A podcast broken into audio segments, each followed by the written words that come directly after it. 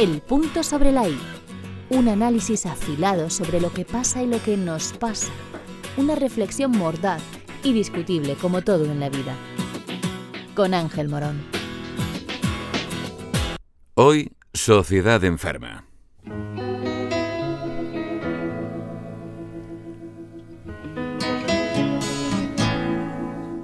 El terrorismo posiblemente sea la acción más horrible y nauseabunda que puede cometer el ser humano. El terror como una amenaza permanente ha sido, hasta hace bien poco, el día a día de la ciudadanía española. Es un pasado reciente, muy reciente. Hoy muchos, sin embargo, tienen una memoria cortita o tal vez selectiva. Los jóvenes veinteañeros no lo vivieron y los treintañeros apenas podrán recordar algún atentado atroz. El resto de la sociedad, una mayoría, sí vivió el horror del terrorismo etarra. Asesinatos de políticos, agentes de los cuerpos de seguridad del Estado, empresarios, ciudadanos de a pie. Porque los gudaris, esos mal llamados soldados, guerreros de la patria vasca, a menudo asesinaban indiscriminadamente para dar, de ese modo, algo que pensar a los ciudadanos, para que pensaran que todos podrían estar en la diana del azar mortal. En cifras, los números de la banda terrorista ETA serían 853 asesinatos, 2.632 heridos, 86 secuestrados, 3.500 atentados y unas 7.000 víctimas en poco más de medio siglo de acción terrorista. Desde el primer atentado, en 1968, los etarras mataron a 206 guardias civiles, 149 policías nacionales, 86 militares, 32 políticos, sobre todo del PSOE y del PP, 24 policías municipales, 13 chinas, 10 profesionales de la Administración de Justicia y un mozo de escuadra. El resto, otras 332 personas con nombres y apellidos, ciudadanos de a pie. De ellas 22 menores. Esto no es una estadística sin más. Detrás de cada número hay un ser humano y una familia que multiplica indefectiblemente el dolor. Cada vez que esos malnacidos mataban a alguien, acababan con una vida, pero destrozaban muchas más. Marcaban para siempre las de todos los familiares y allegados, despedazando ilusiones y desdibujando futuros. Ser familiar directo de una víctima del terrorismo era y es una tragedia permanente. Al dolor por la muerte prematura de un padre, una madre, un hijo, un hermano, se le sumaban la incomprensión y la falta de empatía de una sociedad que aislaba a las familias, volviéndolas a victimizar, obligándoles a llevar el duelo con miedo y silencio. Un silencio atronador. La sociedad vasca en su conjunto ha sido rehén del terrorismo de ETA. Lo sabría, y aún hoy lo sabrá, convencidos con la causa del Movimiento de Liberación Nacional Vasco. Lo sabría, y aún hoy lo sabrá, que justificaran y sigan justificando la barbarie pero también lo sabría y aún hoy los hay, que guardan un cobarde silencio, no vaya a ser que alguien les mire mal por no entender como necesaria la violencia en aquellos años de plomo. ETA es pasado, pero un pasado reciente que sigue en el presente para quienes la sufrieron en primera persona, y continúa también en el debate mediático y público por culpa de la política, de la maldita política. Unos y otros intentan sacar rédito de la controversia creada con las listas electorales en Euskadi para los próximos comicios municipales. El brazo político de los terroristas, los herederos de chaqueta y discurso, forman parte de la democracia española. EH Bildu, la antigua Herri Batasuna, hoy condiciona la gobernabilidad de todo el país y es vital en acuerdos de gobierno como el de Navarra.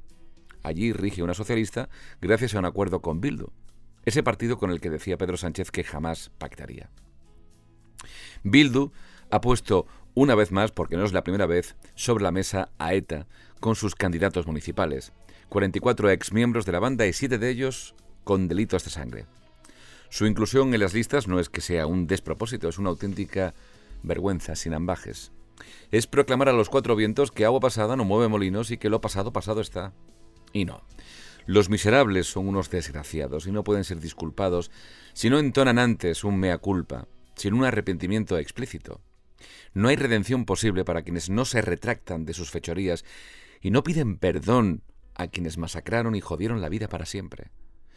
La anunciada renuncia al acta de concejal, caso de ser elegidos, de los siete exterroristas condenados por matar, no es un gesto digno de agradecer. Es el resultado del cálculo electoral. Los cerebros del partido piensan que de esta manera lanzan un mensaje que les podría beneficiar de cara a las elecciones. El terrorismo es pasado, Las pistolas ya no hablan, ahora hablan los políticos.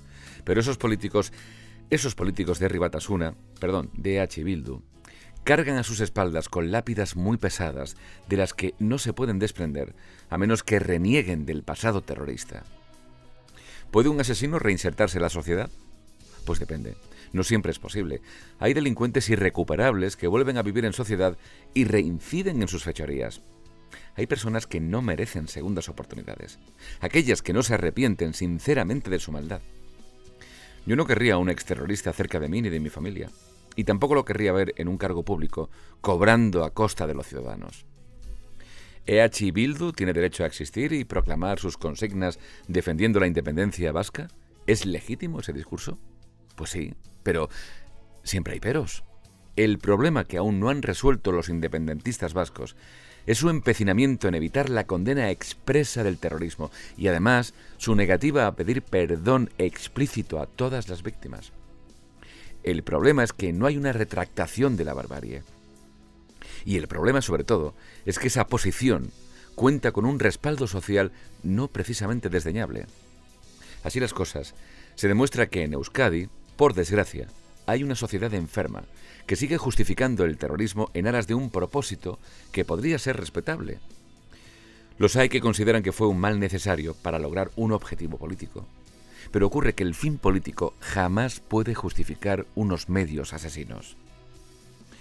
El terrorismo de ETA no puede ser olvidado así como así. Las heridas que provocó pueden haber cicatrizado, pero siguen doliendo. Solo el arrepentimiento y la contrición podrían llevar al perdón, que no a la justificación y a una posible reconciliación. No parece, sin embargo, que la sociedad vasca esté cerca de encontrar esa tan necesaria paz social. ¿Has escuchado? El punto sobre la I. El podcast de Ángel Morón.